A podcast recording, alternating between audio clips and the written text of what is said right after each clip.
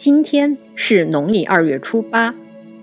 如果按照重要性和紧急性来分类的话，读书会被划到重要而不紧急这个类别里去。大家都会觉得读书很重要，但又总能找到比它更紧迫的事情，于是读书这件重要的事情就会不断的往后推。古人大概也和我们一样会被这个问题困扰，所以就会有劝人读书的作品出现。今天我们来读一首翁森的《四时读书乐》。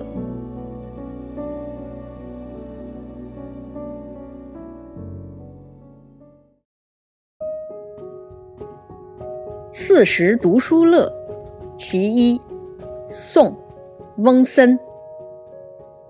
山光照见水绕廊，舞鱼归涌春风香。好鸟枝头一朋友，落花水面皆文章。蹉跎莫遣韶光老，人生唯有读书好。读书之乐，乐何如？绿满窗前草不除。这是一组诗歌，诗歌的题目叫《四时读书乐》，是按照春夏秋冬四个季节来写的，一共四首。现在是春天，因此我们先看看春日读书的乐趣是什么。山光照见水绕廊，舞鱼归涌春风香。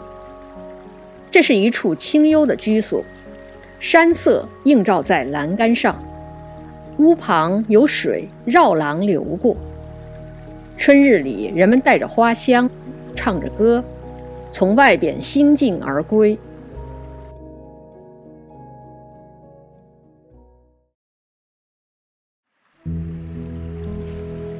舞鱼归泳用的是孔子的典故，《论语先进》里写了这样一个故事：孔子问几个弟子的志向，子路、冉有和公西华说的都是经世济民的大志向，但曾皙说自己和他们想的不一样，他想做的事情就是暮春者春服既成，冠者五六人，童子六七人。欲乎沂，风乎舞雩，咏而归。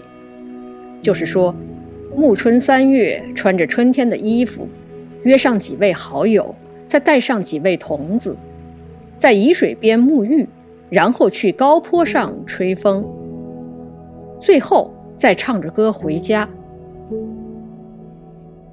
和那些大志向相比，这种想法似乎显得太寻常了。然而，孔子的反应是什么样的呢？《论语》里说：“夫子喟然叹曰：‘吾与点也。’”就是夫子感叹道：“我赞同曾点的想法。”原文还有一段，孔子回答为什么他对其他三个弟子的想法不以为然，我们这里就不展开了。经世济民固然是志存高远，但所谓的太平盛世，恰好应该体现在日常生活中。那就是每个人都可以按照自己的理想来生活。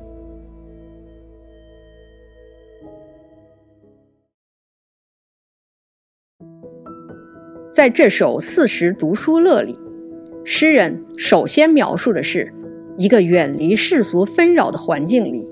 大家都畅快而潇洒地生活着。好鸟枝头一朋友，落花水面皆文章。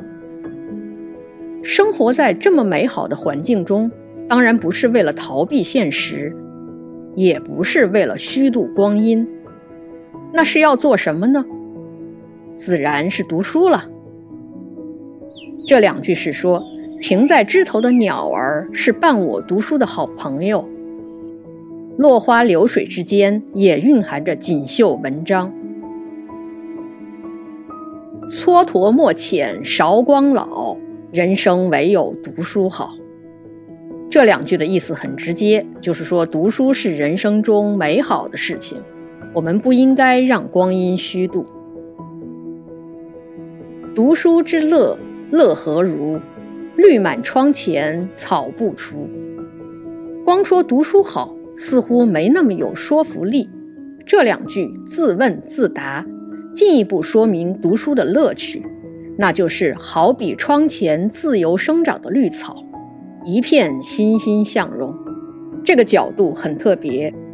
他没有说读书让人变得渊博，而是说读书能改变人的心力。绿满窗前的杂草具有蓬勃的生命力。书读得多了，人在精神层面上是会有一些改变的。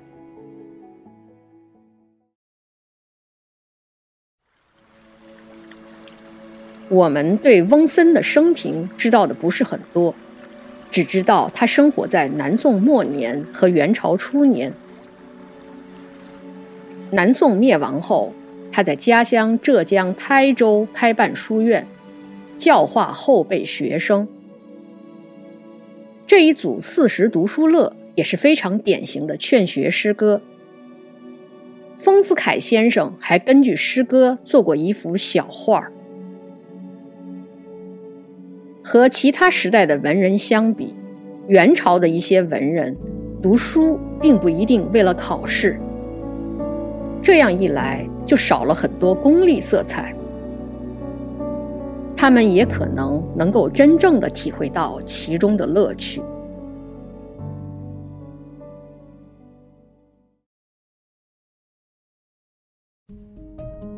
读书的过程很像登山。过程漫长、重复、单调，偶尔还会艰难寂寞。但如果能坚持爬到山顶，就一定会看到不一样的景色。愿大家四季都能体会到读书的快乐。